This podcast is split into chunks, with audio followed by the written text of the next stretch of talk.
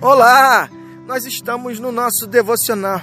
Estamos lendo o Evangelho de Lucas, segundo a Bíblia a Mensagem. E no nosso último encontro, nós vimos que Jesus vai deixar é, bem claro aos seus discípulos e aos fariseus que ele conhece o íntimo do nosso coração. Ele sabe muito bem quais são as reais intenções do nosso coração. Ele sabe muito bem a quem nós estamos servindo, se a Deus ou se ao dinheiro, se a esse mundo que jaz no maligno ou ao reino de Deus que busca a vivenciar a dimensão do mandamento, a dimensão relacional, a busca em é, prover, prover a necessidade do próximo, ser um instrumento de paz, de amor, de graça, um instrumento de altruísmo em que os meus bens é, devem é, ser é, compartilhados também com aqueles que precisam. E Lucas prossegue na narrativa,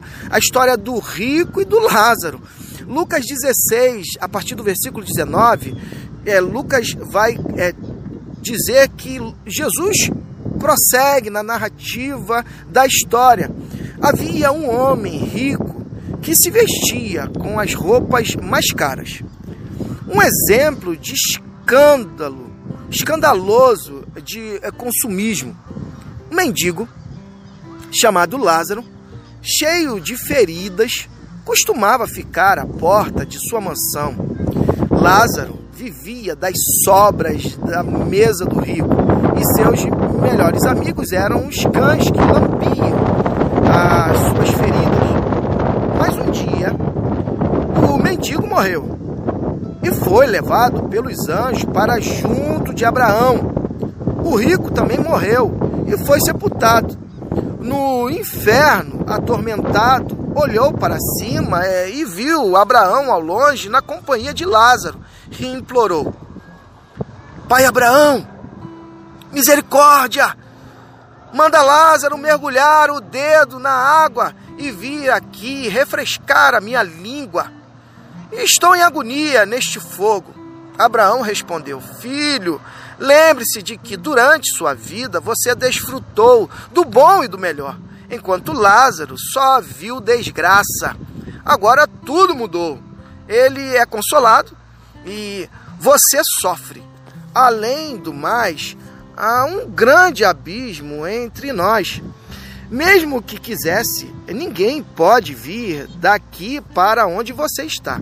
Ninguém pode daí é vir até nós. Mas o rico suplicou: Permita-me então fazer um pedido.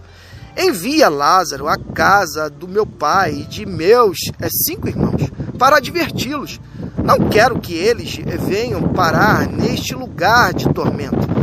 Abraão respondeu: Eles já têm Moisés e os profetas, que os ouçam.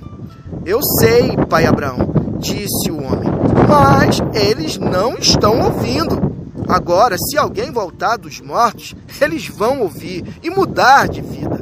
Mas Abraão afirmou: Se eles não ouvem Moisés nem os profetas, Ninguém que volte do, do mundo dos mortos que irá convencê-los.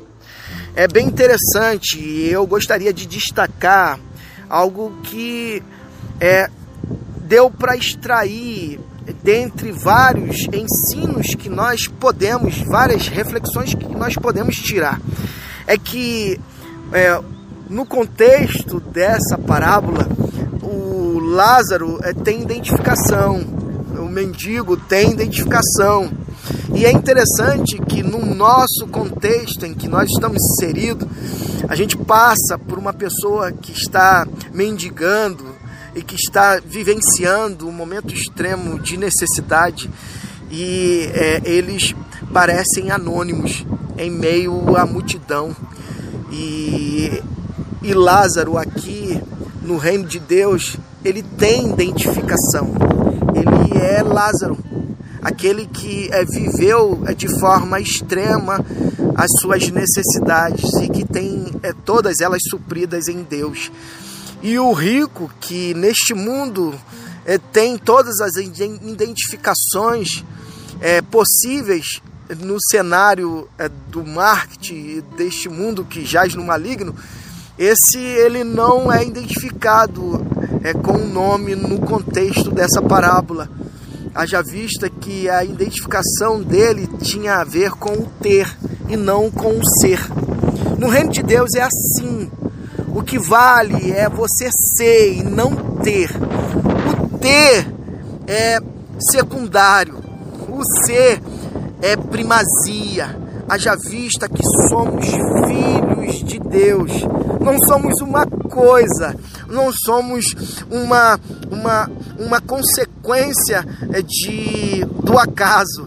Nós somos é, filhos identificados desde do mais é, profundo pensamento do nosso Pai.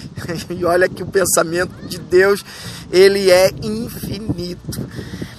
O Salmo 139 fala algo é maravilhoso, que Deus, ele desde do ventre da nossa mãe, ele já nos conhecia.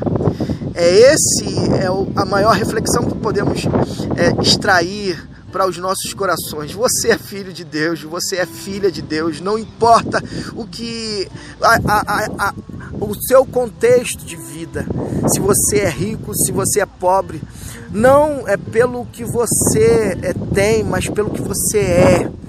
E o que você é, você é filho de Deus, e sendo filho de Deus, vive em si aquilo que é, permeia a cidadania do reino seja altruísta, seja generoso, é, esteja disposto a identificar a necessidade do próximo e a cuidar e ajudar, seja instrumento da graça, seja instrumento do amor.